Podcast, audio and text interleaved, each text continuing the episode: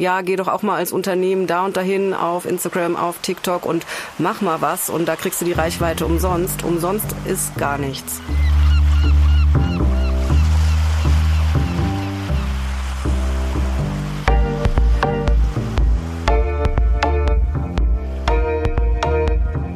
Da wäre mein Tipp an alle Gemeinden oder Pfarreien auf jeden Fall, scheut euch nicht davor, euch da auch zu zeigen.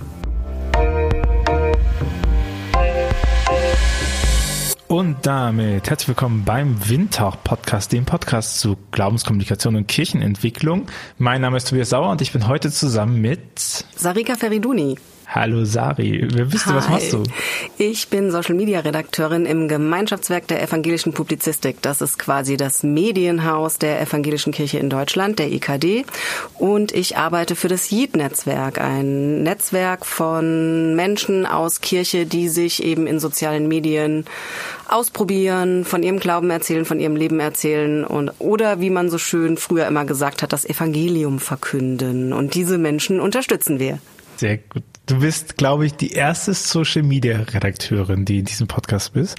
Und Leute, die zum ersten Mal in diesem Podcast sind, haben die Ehre, einfach frech für alle anderen das vorzustellen. Also was, was ist und macht eine Social Media Redakteurin? Das ist, glaube ich, sehr, sehr unterschiedlich, weil es ja auch sehr viele unterschiedliche Berufsbezeichnungen gibt. Ne? Also man, ich könnte mich auch Social Media Managerin nennen oder irgendwie Social Content Creation. Ähm, aber bei uns ist es, bei uns im Verlagshaus macht eine Social Media Redakteure Inhalte für verschiedene Plattformen auf sozialen Medien. Meistens machen wir das hier im Haus für andere Medien, also erstellen gar nicht so viel eigene Inhalte, sondern gucken, wie wir die Inhalte, die es schon gibt, vielleicht auch von klassisch gedruckten Medien oder von anderen Webseiten, wie wir die so übersetzen können, dass sie auf der jeweiligen Plattform die Zielgruppe gut ansprechen. Und äh, mit dem Yeet-Netzwerk, was das Yeet-Netzwerk etc., damit habe ich ja schon mit Lilith äh, ausführlicher gesprochen. Da könnt ihr euch die Folgen anhören im Archiv. Ähm, aber welche Social-Media-Kanäle bedient ihr denn als Netzwerk? Vor allem Instagram momentan. Ähm, wir haben relativ schnell gemerkt, dass es da eine große ja, ich nenne es jetzt mal digitale Kirche-Bubble einfach gibt. Da erreichen wir die Menschen, die wir erreichen wollen. Und wir haben auch noch ein Twitter und einen Facebook-Kanal. Das haben wir aber nach einem Jahr einschlafen lassen, weil wir gemerkt haben, da bekommen wir nicht die Reaktionen und die Zielgruppe ist einfach auf Instagram unterwegs. Twitter, Facebook fallen lassen, okay. Weil Instagram netter ist, weil Instagram euch mehr zur Verfügung stellt, weil ihr die Plattform schöner findet. Warum? Auf Twitter kann man zum Beispiel viel mehr pöbeln. Ja, aber Pöbeln ist nicht so unsere Art, weißt du. nee, ich, ich habe es ja gerade schon gesagt, weil wir gemerkt haben, da sind, da tut sich einfach wahnsinnig viel zum, zum Thema Glaube, Kirche. Da sind wahnsinnig viele Leute unterwegs, die Inhalte machen und wenn ich es jetzt mal vergleiche mit YouTube, genau einen YouTube-Kanal haben wir auch noch, die Produktion ist wesentlich einfacher. Die Hürde ist nicht ganz so groß wie zum Beispiel ähm, einen YouTube-Kanal YouTube zu bespielen und professionell Videos zu produzieren für YouTube. Das muss man ja auch so festhalten, dass Instagram als Plattform eigentlich so der ein ganz gutes Fundament für eine Social Media Strategie ist, weil man viele Leute hat, weil die Plattform relativ einfach zu bedienen ist, also und sich schnell ergibt, weil, weil die Frequenz, auf der gepostet wird und geschrieben wird, auch noch machbar ist und weil die Logik irgendwie noch in unserem in unseren Köpfen drin ist, wie sie funktioniert. Ne? Äh, YouTube hat einen enormen Produktionsaufwand.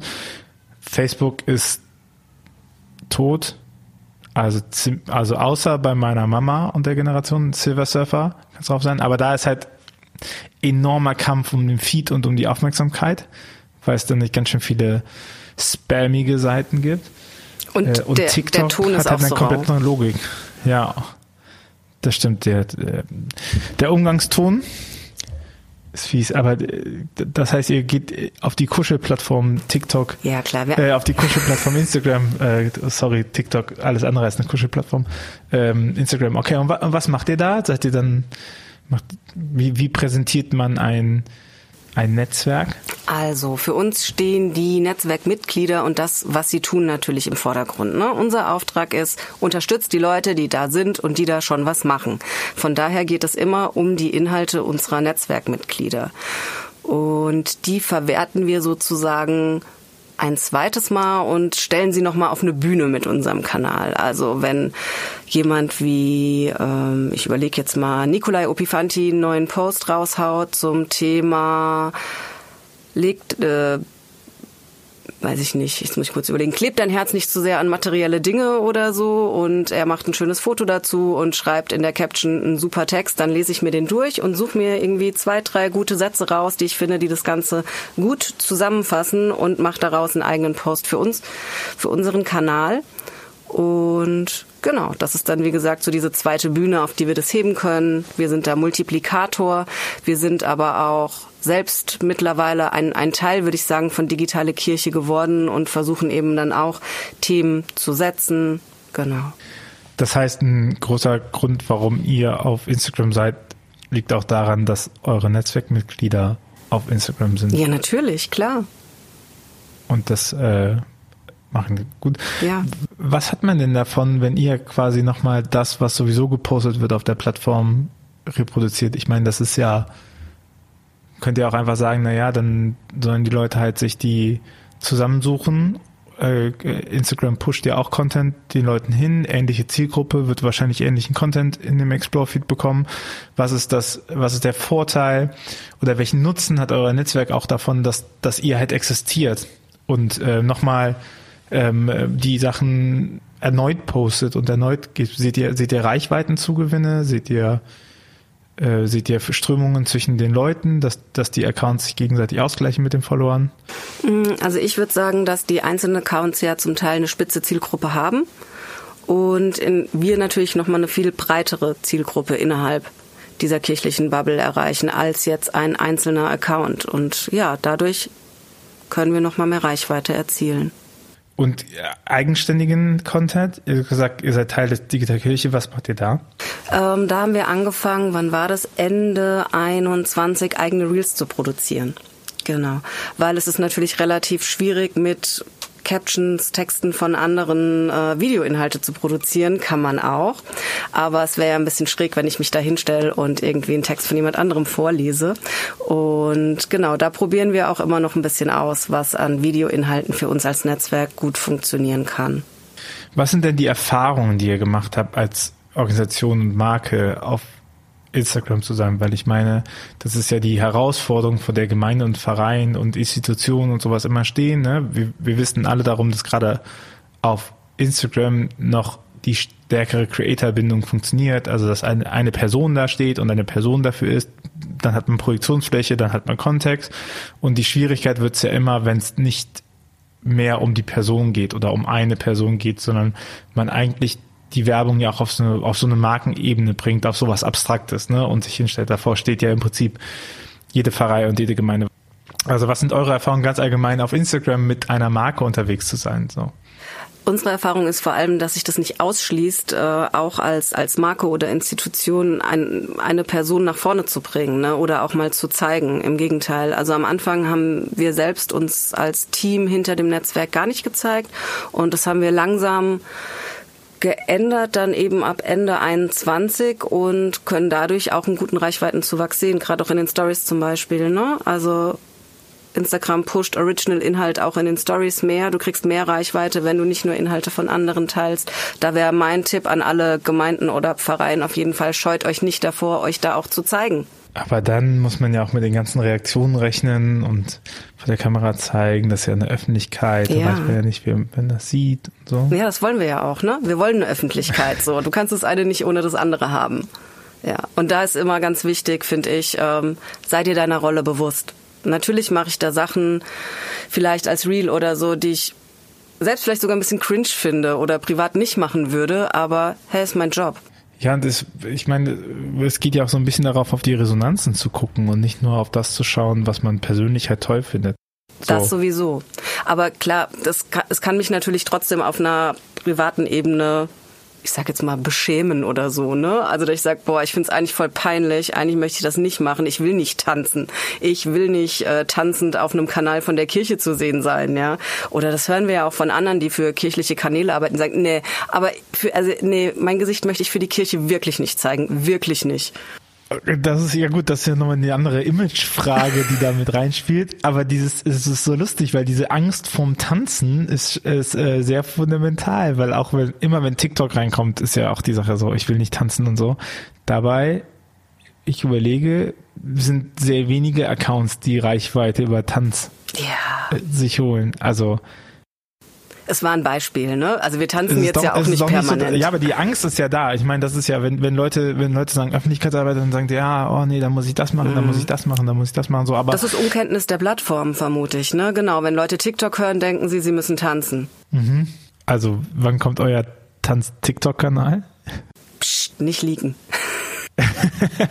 also ich muss dazu sagen, Lilith, Lilith Becker, unsere Teamleiterin, die tanzt hervorragend. Also könnt ihr auch mal auf unserem Instagram-Kanal gucken. Da gibt's ein paar Tanzvideos, das macht sie echt gut.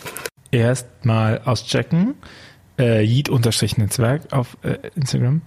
Ähm, gut, aber ich meine, wenn ihr sagt, ihr geht hin und zeigt euer, euer Team und sowas, dann ist es ja im Prinzip der Kommunikationskanal von so Branded Influencer. Also, dass man eben nicht ähm, Gegensatz, also klassische InfluencerInnen oder BloggerInnen oder CreatorInnen ähm, machen das ja aus einem Eigenantrieb, weil sie ihre eigene Marke aufbauen ne, und sagen, hier, dafür stehe ich ein und deswegen positioniere ich das.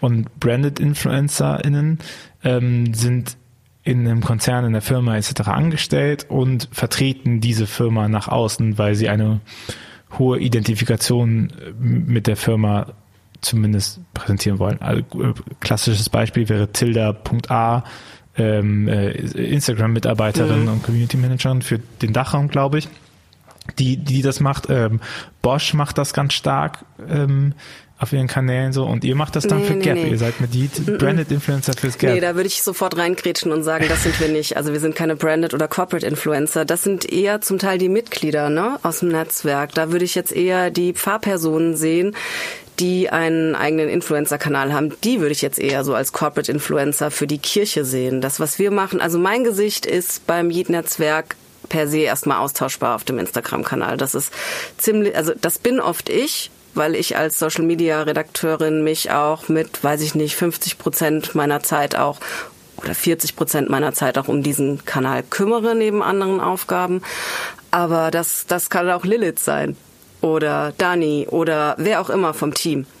Aber funktioniert das, also ich weiß, dass der Wunsch da ist, das zu tun, aber funktioniert das, dass diese Austauschbarkeit gegeben ist, weil die Identifikation ab dem Moment, wo man Gesicht zeigt, ja schon damit das Gesicht auch mit funktioniert. Also wenn man halt fragt, wer, wer so das Team von Yeet ist, dann seid ihr halt zu sehen, ne? Also das Branded würde ich halt auf die Yeet-Marke jetzt nehmen und jetzt nicht unbedingt. Ja, okay, ja, für die Yeet-Marke. Ja, okay. So könnte man es Na, vielleicht. ich glaube, ja, der, der Zusammenhang zwischen Gap und Yeet ist, glaube ich, den meistens Außenstehenden überhaupt Ja. nicht bekannt. Nee, nee, ich meinte ihr auch eher nee. mit EKD verbunden Ich werdet, meinte auch nicht, ne? nicht äh, Corporate Influencer fürs Gap, sondern ich meinte tatsächlich, dass jemand wie Nico, wie Fine, wie Maike, dass ich die als Corporate Influencer für die Kirche sehe. Ne? Aber klar, du kannst auch sagen, wir sind irgendwie Corporate Influencer für Yeet. Nee, ich weiß nicht. Also Yeet soll auf jeden Fall immer für seine Mitglieder stehen, für sein, also nicht für uns. Deswegen ist es ja so einen spannenden Weg, den ihr eingeschlagen seid, dass ihr halt euch dazu entschieden habt, euch trotzdem als Teammitglieder zu zeigen und nicht nur, also quasi auch eigenständigen Content zu bauen und nicht nur darauf äh, zu warten, den Content, der von anderen kommt, Ja. zu, zu reproduzieren. und Ja, so. weil wir gemerkt haben, dass es äh, nur, nur mit der Reproduktion auf Dauer nicht funktionieren wird. Ne? Also das ist ein schmaler Grat zwischen, es geht nicht um uns, es geht nicht um, um mich, es geht nicht um Lilith oder sonst wem, der hier im Team arbeitet, sondern es geht eigentlich immer um, um die Creator. Aber es ist auch für unsere, für unsere Arbeit mit den Mitgliedern super wichtig, dass ich selbst die Erfahrung gemacht habe, wie ist es eigentlich, mich in Reels reinzuarbeiten. Ich kann nicht jemanden beraten ähm, zu dem Thema, wie fange ich mit Instagram Reels an und hab da aber keine Ahnung von oder hab halt mal irgendwie, weiß ich nicht, ein bisschen dran rumgespielt oder so. Ich muss schon die eigene Erfahrung gemacht haben, wie das ist. Wie habe ich mich da reingefuchst? Wie habe ich welche Hürden überwunden, was für Möglichkeiten gibt's, wenn ich keine Lust habe, mein Gesicht in die Kamera zu zeigen. Vielleicht doch, auch da haben wir Sachen ausprobiert, ne, was wir machen können. Und ich glaube, was, was der Schlüssel ist für so viele Sachen, die man macht, ist halt Plattformwissen. Ne? Und das bekommt man halt nur, indem man auf der Plattform ist Nur wenn du da und bist. sich mit der Plattform beschäftigt. also ich erinnere mich, es gibt ein, ähm, ich glaube, es war bei OMR, war der Pressesprecher der Münchner Polizei und die machen ja auf Twitter oder haben gemacht, ich weiß nicht, ob sie es immer noch machen, ich glaube, der ist jetzt auch schon ein paar Jahre alt, ähm, haben die äh, den Tatort immer kommentiert äh, auf Twitter und haben halt quasi gesagt, was die Polizei darf und was sie nicht darf und so. Und äh, das kam immer sehr gut an und wurde auch geteilt. Und dann stellt sich natürlich die Frage, warum die Polizei das macht. Ne? Und die Erklärung von dem Pressesprecher war, naja, Twitter funktioniert halt so, dass je mehr, je, je beständiger ich Reichweite bekomme, desto eher bekommt mein nächster Tweet auch Reichweite. Mhm. Zur damaligen Zeit, ne? Und warum machen sie also diese Tatort-Sache? Damit sie, wenn mal was ist und sie brauchen diesen Kanal, auf einen Kanal zurückgreifen können, der Reichweite hat. Und unabhängig davon, wie das System jetzt genau funktioniert und ob das, ähm, ähm, also ob der Algorithmus immer noch so tickt, zählt es ja trotzdem, wenn ich halt auf der, wenn ich halt einen Kanal schaffen will, von dem meine Netzwerkmitglieder innen profitieren, muss ich ja dafür sorgen, dass der Kanal selber in der Logik des der Plattform auch funktioniert. Ne? Genau. Ne? Wenn ich halt einfach nur sage, hier äh, Quatsch, Quatschkanal und äh, da kann jeder nochmal eine Co-Autorenschaft machen. So, ja. warum sollte ich das abonnieren? Warum sollte irgendjemand kommen? Das ist, das, es hat ja keinen Mehrwert. Das, ich wollte es gerade sagen, ja genau. Es muss selbst einen Mehrwert generieren, ja. Und äh, der Plattformlogik folgend ist natürlich Regelmäßigkeit ein Ding. Und du hast ja auch schon gesagt, äh, Content, ne? Also ja. selber Content äh, bauen und nicht nur reproduzieren. Aber äh, ich weiß ja aus eigener Erfahrung, dass es auch einfach ähm, super anstrengend ist, äh, immer wieder Content zu bauen. Ne? Mhm. Also dass, dass das irgendwie so ein dass es so ein Selbstläufer ist, so dass, dass man sagt, man hat hier eine gewisse Regelmäßigkeit, man, man weiß, was man machen kann. Man nimmt mal meinen Kanal als Beispiel und stellt fest, offensichtlich weiß der nicht so viel, was er machen kann. Ein, einmal im Monat einen Post. Äh, wie organisiert ihr euch? Mhm. Also wie baut ihr euren Contentstraß auf? Äh, habt ihr ein Redaktionsmeeting? Habt ihr habt ihr Formate? So wie wie wie kommt's wie kommt es, dass ihr regelmäßig Inhalte füllen könnt? Wir machen das ganz klassisch, so wie wir es gelernt haben und auch früher für Redaktionen wie Chrismon oder evangelisch.de gemacht haben. Wir arbeiten natürlich mit einem Redaktionsplan und wir haben uns Formate überlegt. Also ich weiß ganz genau, was ist montags dran, was ist dienstags, mittwochs etc. pp dran. Wir haben sechs feste Inhalte, die sind äh, unterscheiden sich eben all, zwischen Posts und Reels. Das sind die Formate im Feed. Die Stories sind mh, mm, wesentlich flexibler und nicht ganz so durchgeplant. Da bin ich aber oder sind wir auch gerade dabei. Das wird auch immer mehr jetzt ähm, vorgeplant. Aber was was im Feed kommt, das ist ähm, das steht fest. Äh, manchmal steht es sogar zu sehr fest. Also wenn ich mal zwei Wochen Feed vorgeplant habe, äh, Videos abgedreht und Posts erstellt und dann sehe ich auf einmal, wow, jetzt kommen super viele Inhalte von Mitgliedern, die ich richtig gut finde und dann fange ich an zu schieben und habe keinen Platz. Also versuche ich mittlerweile mir so ein, zwei Plätze von diesen sechs Plätzen in der Woche freizuhalten. Genau. Und dann läuft das. Redaktionssitzung in, in, ja, in so einem klassischen Ding für, für Instagram haben wir nicht, aber ich spreche mich mit den KollegInnen natürlich ein bisschen ab, immer was, was so kommt. Aber wie gesagt, durch diesen Redaktionsplan ist es ziemlich klar. Also wir haben montags ja seit, weiß ich nicht, seit August haben wir immer dieses Real-Format mit diesem Montagsmutmacher. Dienstags kommt ein Zitat von einem Creator und da ist eben oft auch schon was vorproduziert. Mittwochs kommt entweder die Sketchnotes zum Podcast oder ein Zitat aus unserem Yeet-Podcast. Donnerstags kommt ein Creator-Zitat, freitags kommt ein Team-Reel, samstags machen wir Pause und sonntags kommt, wenn wir was haben, irgendwas so in Richtung Segen, Gebet, meistens, genau. Also so haben wir unsere Woche so aufgeteilt, ne? Und wie viele Leute arbeiten am Content? Mm, ja, die Frage ist ja immer, wie viele Leute und wie viel Stellenanteil, wie viel Prozent. Ne? Also äh, es ist nicht so easy. Wie viel Stellenanteil, wie viel Stellenanteil arbeitet am Content? Mm, müsste ich jetzt tatsächlich erstmal zusammenrechnen. Also zum einen bin es ich, ich habe eine 80 Prozent Stelle und ich würde sagen, von meiner 80 Prozent Stelle verbringe ich 40 bis 50 Prozent mit Instagram. Aber nicht nur mit Content erstellen, sondern auch mit so Dingen wie Community Management zum Beispiel und auch Monitoring, weil äh, um Inhalte von anderen nochmal zu verwerten, muss ich ja wissen, was die für Inhalte machen. Das heißt, das äh, ziehe ich mir auch ganz strukturiert jeden Tag rein. 20 Minuten äh, Stories gucken und Kanäle durchgucken von Netzwerkmitgliedern mit Wecker, weil ne, schwarzes Loch, sonst bist du weg bei Instagram. Und wir haben noch eine freie Mitarbeiterin, die auch mit einem gewissen Stundenanteil, ich sag mal, nee, eine halbe Stelle ist es nicht, 40 Prozent mit mir daran arbeitet. Die hat aber auch noch andere Aufgaben.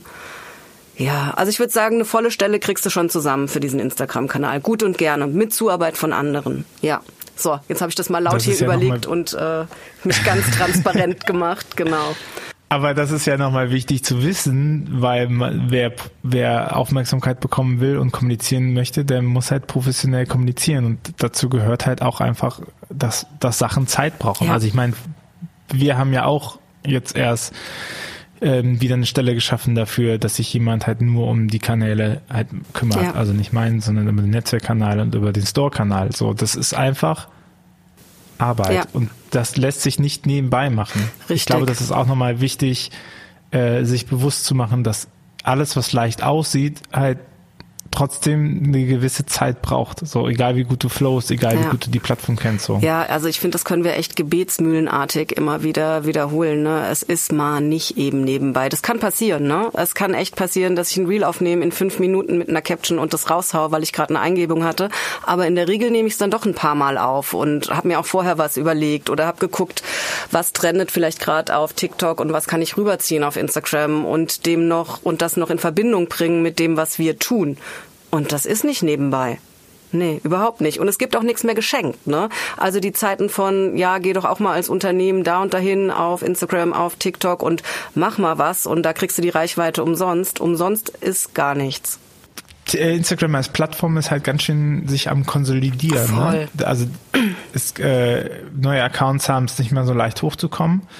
Und ich habe auch das Gefühl, dass dich die Plattform stärker zu einem Abhängigkeitsverhältnis entwickelt, dass es eben nicht mehr darum geht, dass alle irgendwie gleichwertige Accounts haben, sondern dass es sich eben sammelt um größere Accounts und die halt bespielt werden und da halt Content ist, so wie man eine Zeitung abonniert hat oder irgendwas anderes von dem Creator regelmäßig die Kassetten zugeschickt bekommt oder so. Und ich glaube, was ja auch Professionalität von Amateur äh, ähm, unterscheidet, Amateur im, im positivsten Sinne, dass man das macht, was einem lieb gewonnen ist, ist, dass ihr halt den Content füllen müsst jede Woche. Und ich glaube, das ist halt auch der Unterschied. Also dann, ich, ich poste, wenn mir danach ist. Und dann habe ich den Post in ein paar Minuten geschrieben. Mhm. Also dann hat man den halt vorher herumgetragen und gesagt, ah, das könnte man mal machen. Ne? Aber es ist nochmal was komplett anderes, wenn man sagt, okay, ich werde jetzt Montag, Dienstag, äh, Mittwoch Post rausbringen und das komme was wolle, die sind fertig. Und das ist ja der Arbeitscharakter, den man bezahlt bekommt, yeah. ne? weil, weil man eben eine Verbindlichkeit eingeht, weil das eben nicht nur ähm, ich nehme euch mal ein bisschen mit durch meinen Alltag und wenn mir danach ist, dann poste ich und so. Und ich glaube, wenn man irgendwas Corporate-mäßiges aufbauen will, dann braucht man eine Verbindlichkeit. Wenn ich einen Podcast mache und der soll auf Corporate-Basis sein, irgendwie der soll professionell sein, dann hat der in einem Rhythmus zu sein und nicht groß zu unterbrechen, außer für Pausen mal. Ne? Aber prinzipiell müssen sich die Leute darauf verlassen. Und wenn ich einen Instagram-Account baue für meine Pfarrei etc., dann muss ich mir das freischaufeln und halt realistisch fragen, was ist, was ist die Stringenz, die ich schaffen kann. Und die halt durchzuziehen, äh, die braucht eben Professionalität und Professionalität muss bezahlt sein. Ja, ist eine super wichtige Frage, die sich jeder am Anfang stellen sollte. Ne? Also wie viel Kapazitäten, wie viel Ressourcen habe ich? Und natürlich auch, habe ich die Ernsthaftigkeit, das durchzuziehen oder habe ich das ernsthafte Interesse an diesem Kanal, um das durchzuziehen oder ist es das erste, was ich knicke, wenn ich äh, Stress habe und äh, irgendwie viel andere Arbeit um mich rum aufliegt. Und ich glaube, da, da, um das zu wissen, muss man sich natürlich die Frage stellen, was nützt es mir? Ja, klar. Also warum will ich halt bei Instagram sein? Klassischer ist ja, dass die Leute mal sagen, wir, wir müssen Jugendliche erreichen, dann gehen wir zu Instagram. Wo ich immer sage, hm, also es zählt ja Shit in, Shit out. Also nur weil ich halt einen digitalen Kanal benutze, wird meine Arbeit ja nicht magischerweise besser.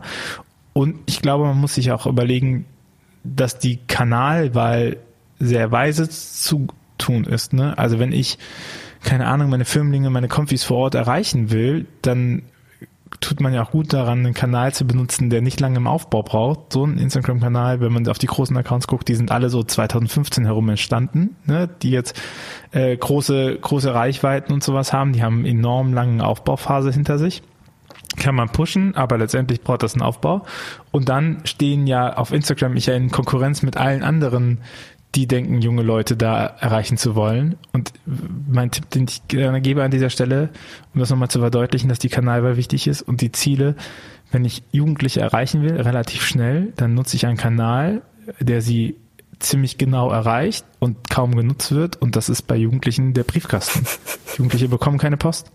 So, und wir haben uns alle über das Happy, Happy Meal Junior Club gefreut oder sowas. Ne? Also ich glaube, ich glaube, das muss man sich klar, klar machen. Also sein Ziel hinzuhaben, warum nutze ich das und gibt es vielleicht etwas, womit ich das leichter nutzen kann, weil so einen Kanal aufzubauen ist eine langfristige Angelegenheit.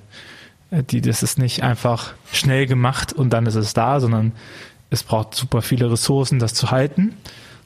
Und das lohnt sich ja nur, wenn es halt kontinuierlich auch wächst. Ja.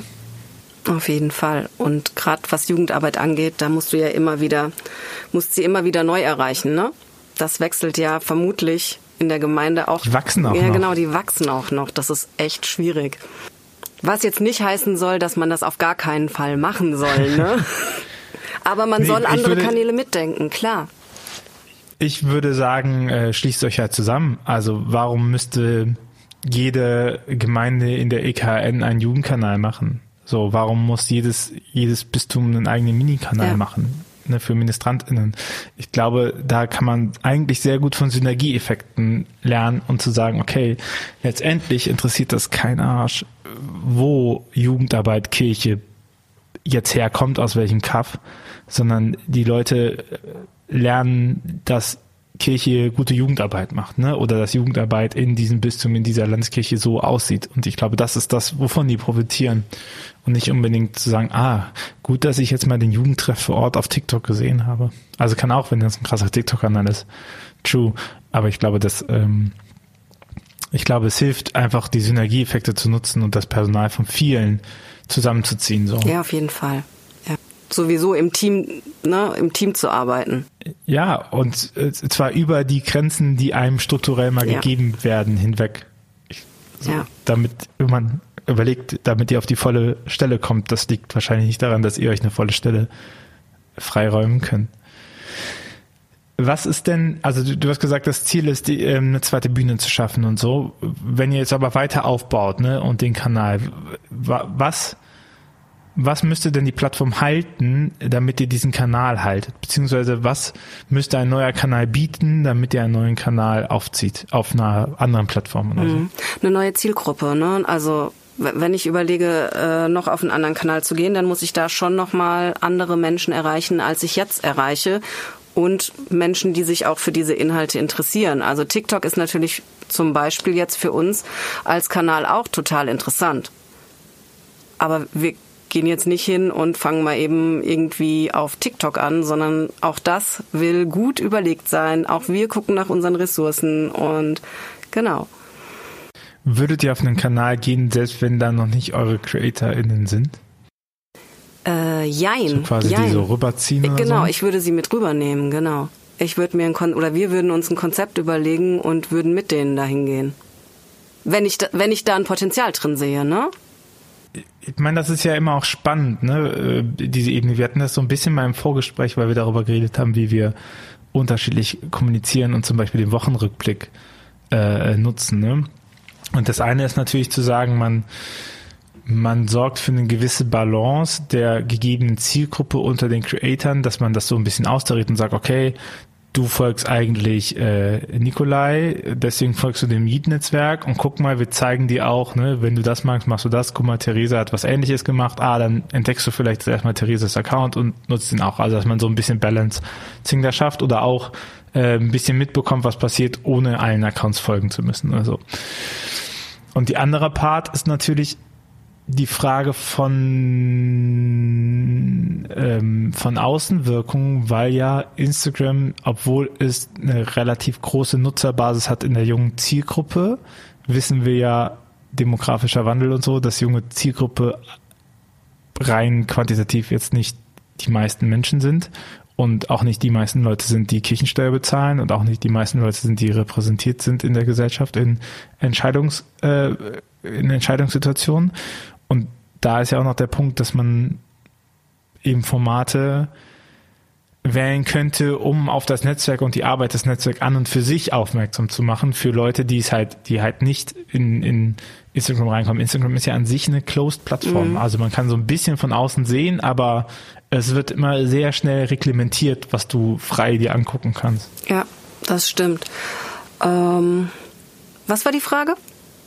Ja, welche Format, also wenn man nochmal auf Kanäle geht und äh, welche man baut, dann wäre das ja eben ein mitzugehen. Also ne, nochmal auf Gemeinde. Ich kann natürlich irgendwas bauen, um meine Gemeindemitglieder zu ähm, zu vitalisieren und zu unterstützen und so. Und die andere Sache ist, dass ich ja auch von Außenstehenden zeigen kann, was in der Gemeinde halt passiert. So und das ist ja beim Netzwerk auch. Ihr habt den, ihr habt euren Newsletter und den Podcast dafür als Kanal, oder? Ja, auch, genau. Also beim Podcast war die Idee, ähm, einfach nochmal inhaltlich mehr rauszugeben und zwar auch inhaltlich über unsere Social-Media-Arbeit. Also Menschen, mit denen wir uns gerne unterhalten über das Thema, das Wissen weiterzugeben, auch an andere. Ne? Ähm, der Newsletter, ja, der auch. Äh, aber grundsätzlich glaube ich schon, wer, wer sich mit unseren Inhalten auseinandersetzt und wen das interessiert, der, soll, der sollte auf Instagram sein, ne? Also in dem Fall. Es gibt keine, es gibt keine, kein zweites Medium momentan, was es so komplett, komplett spiegelt. Ich muss, ich muss nachdenken über deine Frage, ne? Das ist, ich weiß auch nicht, ob, also, das ist eigentlich auch nicht, nicht das Ziel, auf allen Ebenen für jeden sozusagen das sichtbar zu machen. Ich, ich würde sagen, es reicht es auf Instagram so vollumfänglich zu zeigen. Gut, ihr seid aber auch auf LinkedIn noch drauf gegangen. Stimmt, weil das natürlich eine Plattform ist, die für den Podcast und den Newsletter absolut Sinn macht. Weil der Podcast ja eine andere Zielgruppe hat auch nochmal, ne? Der Podcast ist unser erstes eigenes Produkt, sozusagen. Das ist quasi euer Expertinnenkanal. Genau, das ist unser Expertinnenkanal. Da beziehen wir zwar die Mitglieder mit ein, aber die Zielgruppe sind eben eher ja, Social Media Beauftragte oder Menschen in Gemeinde, die Social Media machen und ja. Und das ist ja eine ganz spannende Zielgruppe nochmal. Also lass mal weggehen von der Zielgruppe der Netzwerke, also der Netzwerkteilnehmenden und deren CreatorInnen. Jetzt seid ihr ja so, dass die Frage nach dem Heat-Netzwerk und wofür das Heat-Netzwerk da ist, ja auch so ein bisschen die Hoffnung äh, der EKD ist, äh, zu lernen, wie das funktioniert mit Digitalisierung und Verkündigung und so. Das heißt, ähm, ich weiß nicht, wie explizit ihr das ins, äh, ins Handbuch geschrieben bekommen hat, aber der, der Wunsch danach, dass natürlich euer Wissen auch zurückfließt, mindestens ins Gap, mindestens in die EKD-Sachen zurück und zu sagen, okay, guck mal, die haben das mal sortiert und so. Und ähm, die sind gewisse Expertinnen für das Thema in-house. Mhm. Ähm, also dazu kann ich dir sagen, wir haben tatsächlich gar nichts ins Handbuch geschrieben bekommen. das haben wir uns alles ausgedacht und es ist für uns, es war für uns einfach irgendwann eine logische Konsequenz, dass wir das nicht als als Hoheitswissen sozusagen für uns behalten. Es ist eigentlich gehört es nicht zu unserem Auftrag. Unser Auftrag ist, unterstützt äh, Menschen in sozialen Medien, die über ihren Glauben reden, die schon da sind. Und ähm, wir sehen es aber natürlich auch, also fange ich, ich fange mal anders an. Ne? Wir können, wir haben schon oft über Exklusivität von Netzwerken und so diskutiert. Ähm, tausendmal. Netzwerke müssen exklusiv sein aus unterschiedlichsten Gründen. Da hast du auch schon, glaube ich, einen Post zu gemacht oder einen Blogpost. Ich weiß es nicht mehr genau. Ähm, ja, wir können nicht alle aufnehmen, aber wir können einer ganz breiten Öffentlichkeit unser Wissen zur Verfügung stellen. Und das machen wir mit dem Podcast. Ja, ich glaube, ne, ich denke halt so an die, an die, an die Redakteuren vor Ort mhm. oder sowas, ne, die halt in der Gemeinde sitzen oder die das Ehrenamt übernommen haben und so, dann stellt sich ja schon die Frage, wie schaffe ich das? Und ich glaube ja auch ganz viel Expertise kommt ja auch dadurch, dass man die Möglichkeit hat, sich damit überhaupt beschäftigen zu dürfen in seiner Hauptzeit. Ja. Also, dass du, äh, ich, ich wollte noch den Witz davor machen, dass du gesagt hast, manchmal sitze ich da und monitore die Beiträge auf Instagram, da wollte ich sagen, das mache ich auch sehr oft. auch in meiner Freizeit. Aber das ist natürlich ein Unterschied, wenn man, wenn man halt wirklich das in seiner Arbeitszeit machen kann, bezahlt und ohne dass man Angst davor haben müsste, dass das mhm. äh, reglementiert wird, sondern weil das halt wirklich Arbeit ist, ne? Oder wenn Leute halt fragen, oh, woher, woher weißt du das? Und so sage ich ja auch, boah, ich habe einfach das Glück, mich 24-7 mit diesem Thema mhm. beschäftigen zu können. Und ich glaube, das ähm, ist ja auch ein großes, das ist ein großer Vorteil gegenüber anderen Leuten, die mal einen Kanal aufbauen müssen, dass man eben dafür freigestellt Voll. ist. Ne? Bei all dem Handwerkzeug, was man lernt, geht, braucht man ja auch manchmal, keine Ahnung, ich kann halt, kann halt Top-Schreiner sein, ich brauche halt Zeit, einen Tisch zu schreinern. Ja, total. So. Und das ist natürlich ein Riesenproblem im Moment noch, ne? Dass es meistens irgendwelche Menschen noch so nebenbei machen sollen. Und dazu gibt's halt keinen Shortcut, ne? Also ich meine, ich habe mir auch jede Fitness-App der Welt auf mein Handy installiert und bin halt nicht ja. fitter geworden, weil ich einfach keinen Sport gemacht habe. Und also man, man braucht, man braucht einfach Zeit, die man investiert. Man braucht das, und selbst wenn man hier durch den Podcast, durch euren Podcast, durch die Newsletter etc. Ideen bekommt für das, was man gerne umsetzen wollen würde, letztendlich zählt halt die Tatsache, dass man anfängt, etwas zu tun. So und und wenn es nur so klein ist, ne, und wenn es nur ein Post im Monat erstmal ist, das ist natürlich für den Algorithmus mies und dein Kanal wird dadurch nicht wachsen, ziemlich sicher nicht. Außer es du machst einmal im Monat einen viralen Hit, das wäre natürlich krass. Äh, wahrscheinlich aber nicht, aber man kommt in den Rhythmus rein, ne? Ich merke das beim Joggen. Ich bin seit 2015 relativ regelmäßig am Joggen. Ich habe Phasen, wo ich nicht dazu komme und das nicht mache. Aber man merkt einfach, wenn man so 2015 mit jetzt vergleicht, dass allein die Tatsache, dass man das nie so richtig aufgegeben hat, schon dafür sorgt, dass man besser wird. Mhm. Ne? Und klar, je mehr, mehr ist immer besser, aber allein dieses einmal die Woche eine Stunde reicht schon aus. Ne? Und dann überbrückt man auch mal Pausen, die es nicht sind. Und ich glaube auch, dass sich klar zu machen äh, bei Social Media, dass das ein, dass das ein Kontinuitätsding ist, dass es nicht nur ein Wissensding ist, sondern auch ein Kontinuitätsding. Wobei das nur die eine Ebene ist, diese individuelle. Ne? Also da gebe ich dir vollkommen recht. Komm ins Machen, fang an und besser weniger als gar nicht. Ähm, aber wir sehen eben ganz auch oft diese, äh, ganz oft auch diese institutionelle Ebene. Ne? Also das Bewusstsein ähm, dafür, dass das wichtig ist, muss erstmal anfangen. Wenn das Bewusstsein da ist, muss erstmal so ein Denkprozess darüber in Gang kommen. Ne? Das ist ja nicht mit, ich, ich erzähle mal irgendwem in der Kirchenleitung, dass Social Media wichtig ist und dann läuft das schon, sondern das sind ja alles Prozesse, die dauern. Und da finde ich aber, ähm, uns gibt es jetzt bald drei Jahre und da hat sich was getan. Also ich finde das Bewusstsein und auch der Wille dazu, auf, auf institutioneller Ebene was zu tun und Stellen bereitzustellen, der ist größer geworden. Ich sage noch nicht, dass wir da sind, wo wir hinwollen oder wo wir sein sollten, aber es tut sich was. Weil Sie bei euch die Erfolge sehen? Ich weiß, das habe ich nie nachgefragt, warum. Ich weiß es nicht. Oh, weil Sie bei uns die Erfolge sehen. Ich glaube, die Bedeutung ist einfach nicht mehr zu verleugnen. Man kann die Augen nicht mehr davor verschließen. Die Frage ist ja, welchen, welchen Impact, welchen Einfluss hatte, hat der Yeet-Netzwerkkanal, ne?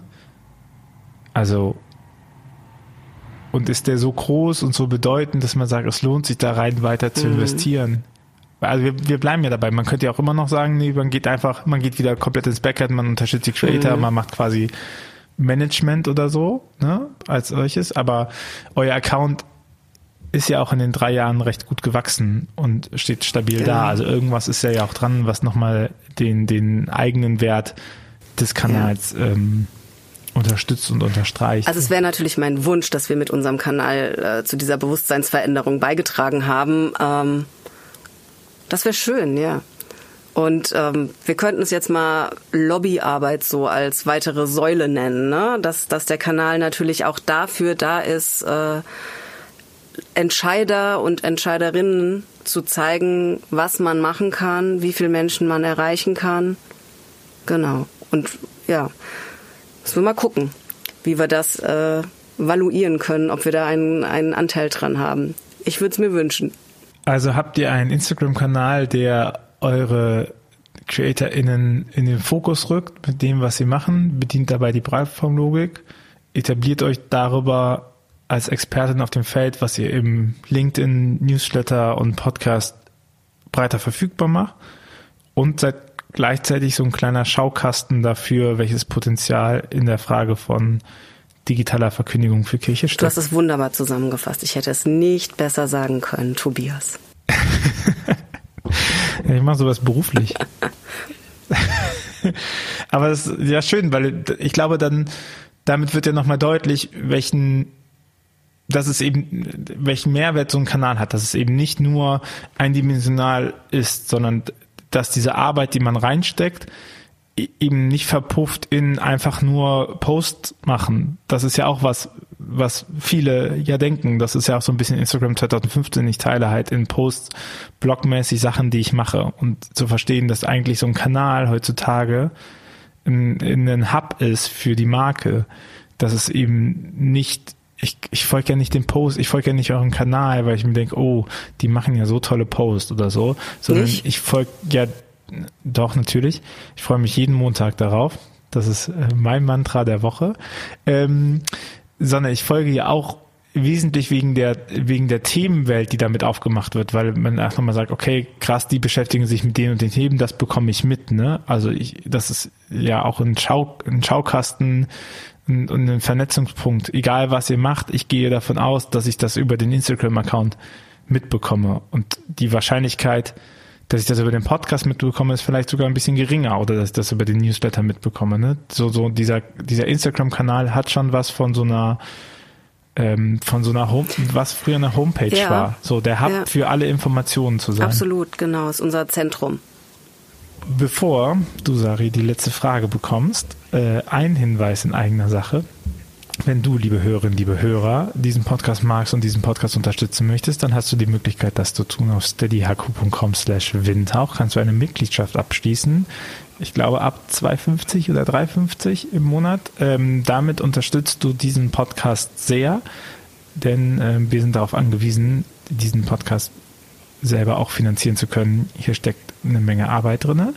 Das, äh, wenn dich das interessiert, haben wir dafür auch mal eine Podcast-Folge aufgenommen. Ansonsten teile gerne diesen Podcast auf allen Kanälen, die du willst, auch WhatsApp, schreib's in die Familiengruppe rein und sag, guck mal, es ist doch nicht alles verloren oder so. Ähm, folgt ganz gerne den Kanälen. Äh, ähm, du kannst auch Audioschnipsel benutzen und sie in Reels hochladen, all das ist erlaubt. Du kannst ähm, uns gerne Bewertungen da lassen auf der Plattform, auf die du gerade hörst. Auch das unterstützt uns und sorgt für Reichweite. Und das ist in diesem Fall die wichtige Währung. Äh, Lob, Kritik, äh, schreibt mir gerne. Ich bin gespannt darauf und äh, genau, die einfachste und für uns effektivste Methode ist natürlich all das, was diesen Podcast äh, verbreitet und sehr gerne auch auf steadyhq.com slash windtauch eine Mitgliedschaft. Sari, die Frage an dich ist, äh, was wünschst du dir von für eine Kirche der Zukunft? Was wünsche ich mir für eine Kirche oder von einer Kirche der Zukunft? Hast mich kalt erwischt mit der Frage. Voll. Oh. Stellst du die immer am Ende? Ja. Oh. Jetzt habe ich dich kalt erwischt. Ne? oh Mann, ey. Echt. Ich wünsche mir mehr Offenheit, ich wünsche mir mehr äh, Experimentierfreudigkeit, ich wünsche mir mehr Fehlertoleranz und ja, all das. Aber ich glaube, das haben wir alle schon ganz oft gesagt und gehört, ne? Aber das ist das, was mir gerade spontan einfällt. Umso schöner, dass du mit deiner Arbeit ein Stückchen dazu beiträgst und äh, Sichtbarkeit für die Themen mit auf die Plattform von Instagram bringst und auch in die IKD hinein über eure Arbeit mit Lied. Danke, Sari, dass du da warst. Danke für die Einladung. Und äh, gerne, wenn, gerne im Jahr noch mal ein Check-up machen, wie es jetzt aussieht mit euren Kanälen. Mach's gut. Ciao. Ciao. Dieser Podcast ist eine Gemeinschaftsproduktion von Ruach Jetzt und der Evangelischen Arbeitsstelle für missionarische Kirchenentwicklung und diakonischen Profilbildung MIDI. Produziert von Ruach Jetzt. Mehr Informationen findest du auf windhauch.ruach.jetzt.